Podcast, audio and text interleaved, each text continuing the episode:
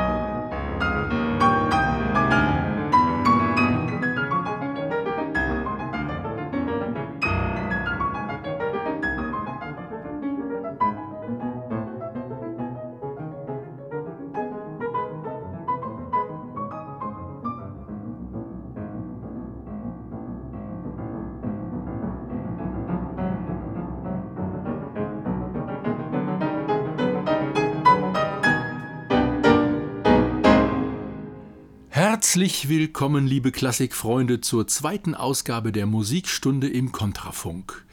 Mein Name ist Jürgen Plich und ich entführe Sie gern in die Welt der abendländischen Musikkultur der letzten fünf Jahrhunderte. Aber da gibt es einen Stolperstein. Denn dass wir Musik der Vergangenheit original hören könnten, ist eine Illusion. Jede moderne Aufführung ist zwangsläufig eine Bearbeitung. Spielen wir beispielsweise Werke von Johann Sebastian Bach auf einem Cembalo oder Klavichord statt auf dem modernen Klavier, so ist für die historische Authentizität trotzdem noch nicht viel gewonnen. Erstens, wer garantiert uns, dass ein solches Instrument genauso klingt wie eines von 1720? Zweitens müssten wir die originalen Tempi und sonstigen originalen Musiziergewohnheiten kennen und in den originalen Räumen musizieren. Drittens und vor allem, das wird aber meistens vergessen, müssten Musiker und Hörer dieselben Menschen mit denselben Erfahrungen sein wie vor 300 Jahren. Was uns Bahn- und Flugreisenden langsam vorkommt, war damals rasend schnell. Was damals ein ohrenbetäubendes Getöse war, ist heute der durchschnittliche Geräuschpegel an jeder Bundesstraße. Und eine virtuose Meisterleistung von 1720 würde uns heutigen, die wir vielfach geschnittene und klangoptimierte CD-Aufnahmen gewöhnt sind, möglicherweise enorm fehlerbehaftet erscheinen. Oder uns stilistisch so befremden, dass wir kaum noch entspannt zuhören und die Aussage der Musik entgegennehmen könnten. Aus all dem haben hervorragende Musiker aller Epochen den Schluss gezogen, dass es sinnvoll sein kann, Meisterwerke vergangener Zeiten in ein Klanggewand zu stecken, das den Hörern ihrer eigenen Zeit, ihrer jeweiligen Gegenwart geläufig war, und für Instrumente zu setzen, mit denen man vertraut war. Nur so konnten diese Meisterwerke einer Vielzahl von Hörern überhaupt zugänglich werden. Dabei kommt das Original nicht immer ungeschoren davon, vor allem dann nicht, wenn der Bearbeiter selbst ein großer Komponist war, wie Johann Sebastian Bach. Der verleibte sich gern eine Vorlage, bildlich gesprochen, mit Haut und Haar ein und wandelte sie zu etwas völlig eigenem um. Wir wollen mal vergleichen, wie zwei Sätze einer Triosonate des Barockkomponisten Johann Adam Reinken in der Originalfassung klingen, also in einer Besetzung mit zwei Violinen, einer Viola und dem Basso Continuo, also einer begleitenden Bassgruppe, und dann in einer Bachschen Bearbeitung für Cembalo Solo. Hier also aus Reinkens Triosonate in A-Moll aus dem Hortus Musicus das einleitende Präludium und die folgende Fuge, gespielt vom Ensemble Stilus Fantasticus unter der Leitung von Friederike Heumann.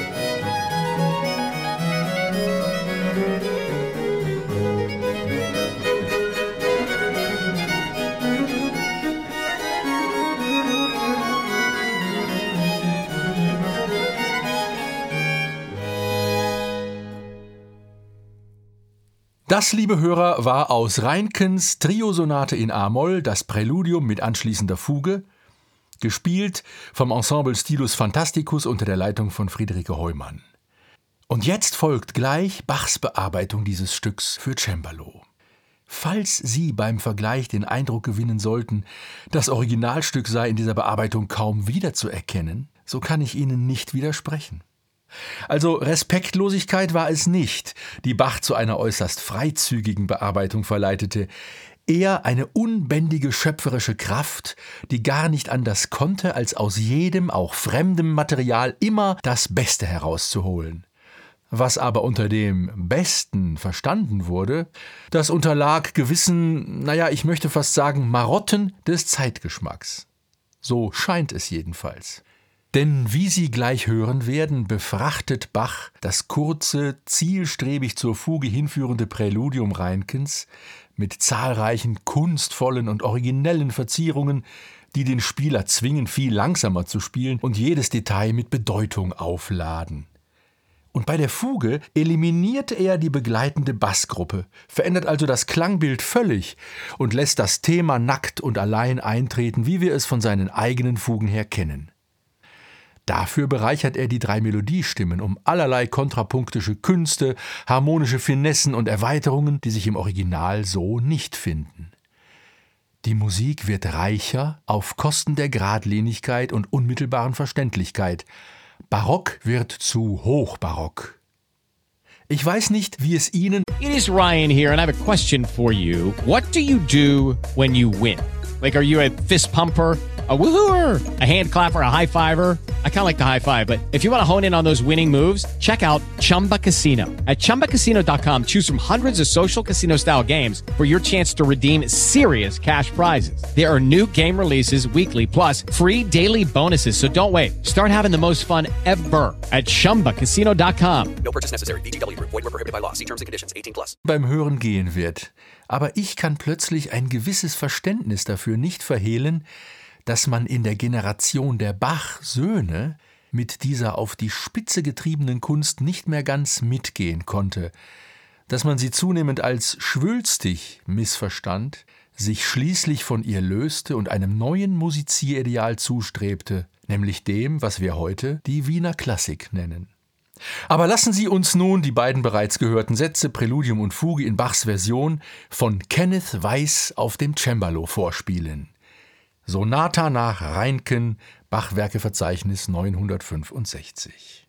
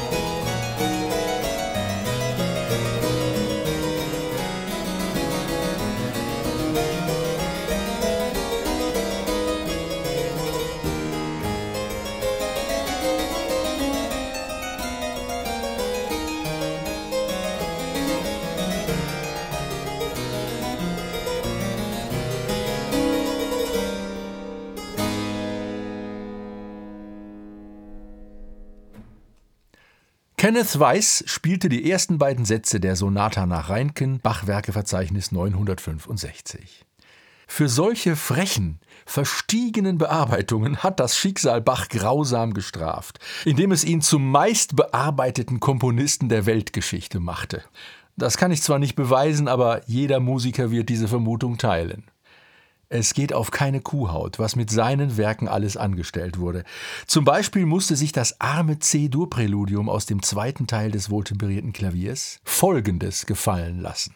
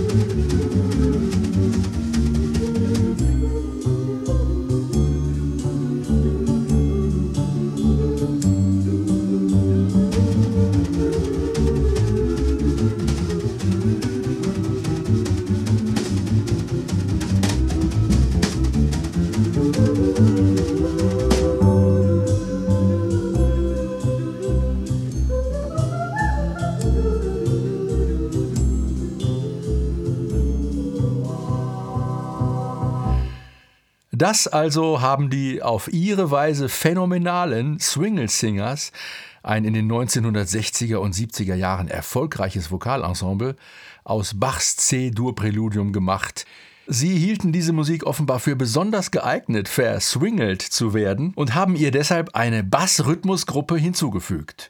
Aber Sie erinnern sich doch, liebe Hörer, Bach hatte von Reinkens Fuge die begleitende Bassgruppe eigens entfernt, um die drei Melodiestimmen freier und ausdrucksvoller agieren lassen zu können.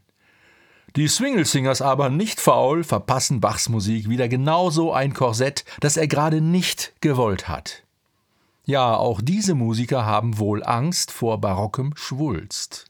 Zusammen mit ihm, dem Schwulst, fegen sie aber auch alles Bedeutende hinweg. Der vorantreibende Rhythmus fährt wie eine Dampfwalze über alles drüber, was als merkwürdige melodische Wendung, als harmonische Spannung wahrgenommen werden könnte, und davon ist dieses äußerlich kleine Stück wahrlich voll. Die Sänger hätten unter dem Zwang des Rhythmus auch gar keine Zeit, das alles auszukosten. Es ist paradox. Das, was die Bachmusik modern machen soll, die Rhythmus- und Bassgruppe, ist ein ganz, ganz alter Hut, den schon Weiland Johann Adam Reinken trug. Was die Musik dieses Präludiums uns eigentlich zu sagen hat, vor allem wie menschlich sie klingen kann, das zeigte uns Ende der 50er Jahre der russische Pianist und Komponist Samuel Feinberg. Auch seine Wiedergabe ist eigentlich eine Bearbeitung, denn Bach hat das Stück nie so gehört auf einem modernen Flügel. Feinberg spielt modern pianistisch im besten Sinn, nämlich singend, sprechend, beseelt und am wichtigsten er spielt frei. Das hätte Bach gefallen.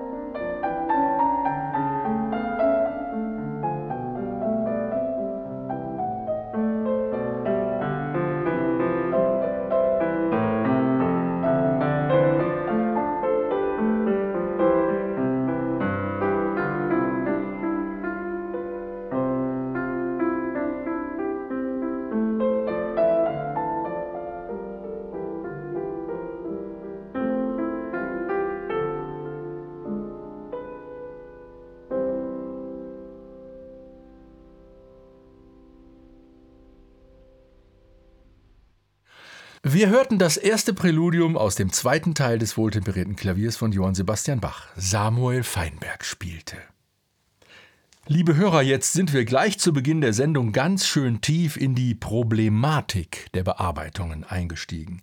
Es wird also Zeit für ein bisschen Entspannung. Denn die meisten Bearbeitungen sind ja ganz harmlos. Sie entstehen einfach, weil jemand, der Geige spielt, gern eine bestimmte Flötensonate spielen möchte, die ihm so gut gefällt, oder weil gerade kein Klavier, sondern nur eine Gitarre zur Hand ist. Zu so einer Musik kommen wir jetzt. Nur dass die Vorlage nicht für Flöte, sondern für ein Instrument namens Arpeggione komponiert ist. Die Kenner lehnen sich jetzt zurück und nicken wohlgefällig mit dem Kopf, denn sie wissen, was kommt. Eine berühmte Sonate von Franz Schubert, die längst vergessen und zusammen mit dem Instrument, für die sie geschrieben wurde, verschwunden wäre, wenn es nicht verdiente Musiker auf sich genommen hätten, sie für andere Instrumente umzuschreiben. Der Arpeggione war eine Erfindung des frühen 19. Jahrhunderts, eine Art gestrichene Gitarre, gestimmt wie eine solche und auch mit Bünden auf dem Griffbrett versehen. Der Arpeggione klang ganz ähnlich wie ein Cello. Er setzte sich nicht durch, aber der große Franz Schubert hatte eine Sonate dafür geschrieben, die seitdem von Geigern, Bratschisten, Cellisten und sogar Kontrabassisten gespielt wird, wobei jeder Solist natürlich der Meinung ist, das Werk klinge gerade auf seinem Instrument besonders schön. Es ist aber gar nicht so wichtig, welches Instrument er klingt, sondern ob der Solist über die nötige Sensibilität und Noblesse für das Feingewebe dieser Musik verfügt. Wir hören deshalb jetzt den ersten Satz von Schuberts Arpeggione-Sonate in einer ganz feinen Fassung für Violine und Gitarre. Die Gitarre ersetzt das Klavier und wir dürfen davon ausgehen, dass der Gitarrenklang dem, was aus einem Klavier der Schubert-Zeit herauskam, ähnlicher ist als ein moderner Konzertflügelklang. Insofern würde ich die folgende Darbietung ohne mit der Wimper zu zucken als eine authentische bezeichnen. Genießen Sie das Spiel von Doris Orsan, Violine, und Johannes Tonio Kreusch, Gitarre.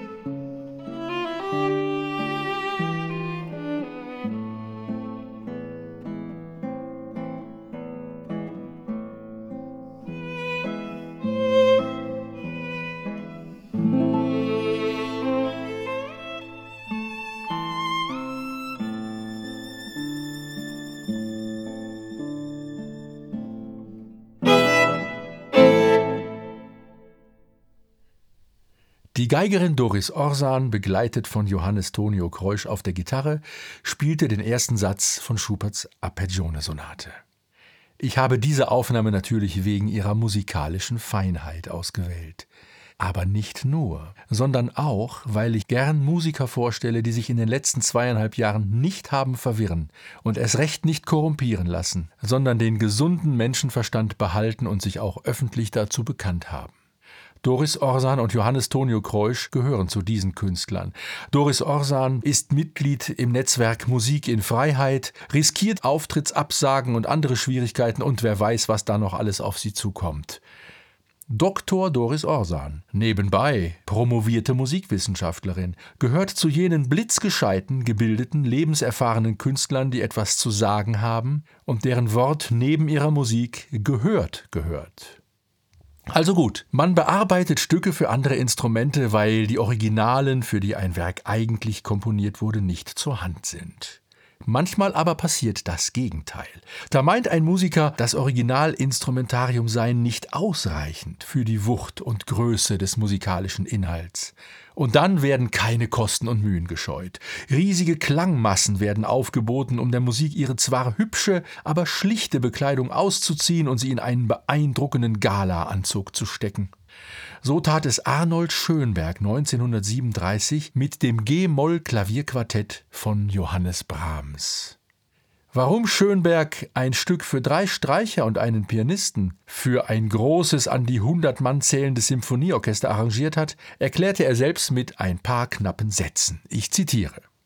Erstens, ich liebe dieses Stück. Zweitens, es wird selten gespielt.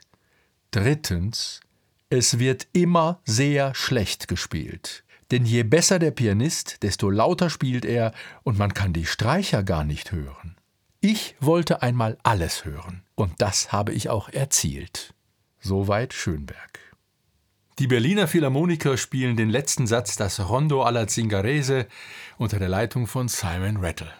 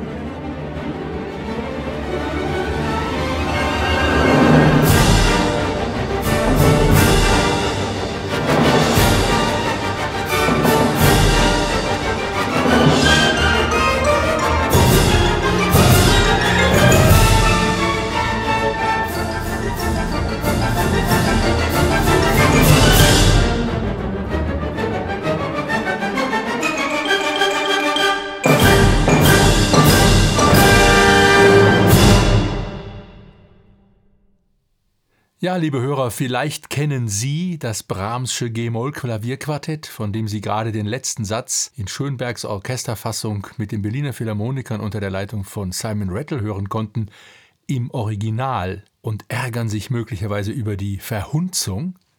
Denn Schönberg instrumentierte ja hier überhaupt nicht Brahmsisch. Xylophone, Trommel, Becken, Glockenspiel, so etwas hat Brahms niemals eingesetzt. Äußerliche Klangfarbeneffekte waren ihm verhasst. Und er würde diese Orchestrierung, so viel ist klar, nicht gemocht haben. Sparen Sie trotzdem den Ärger, lieber puristischer Brahms-Verehrer, und lauschen Sie den tiefsinnigen Worten Ferruccio Bosonis über die Kunst der Bearbeitung. Dieser wegweisende Komponist, Pianist und Musikvisionär aus dem Beginn des 20. Jahrhunderts hat ja selbst viel fremde Musik, vor allem Orgelwerke von Bach, für das Klavier bearbeitet. Er nennt es transkribiert und er wurde dafür, wie er selbst beklagt, viel angefeindet. Aber er erklärt, ich zitiere Bosoni, jede Notation ist schon Transkription eines abstrakten Einfalls. Die Absicht, den Einfall aufzuschreiben, bedingt schon die Wahl von Taktart und Tonart. Form und Klangmittel, für welche der Komponist sich entscheiden muss, bestimmen mehr und mehr den Weg und die Grenzen. Es ist ähnlich wie mit dem Menschen. Nackt und mit noch unbestimmten Neigungen geboren, entschließt er sich in einem gegebenen Augenblick eine Laufbahn zu wählen mag auch vom Einfall oder vom Menschen manches Originale, das unverwüstlich ist, weiter bestehen. Sie sind doch von dem Augenblick des Entschlusses an zum Typus einer Klasse herabgedrückt.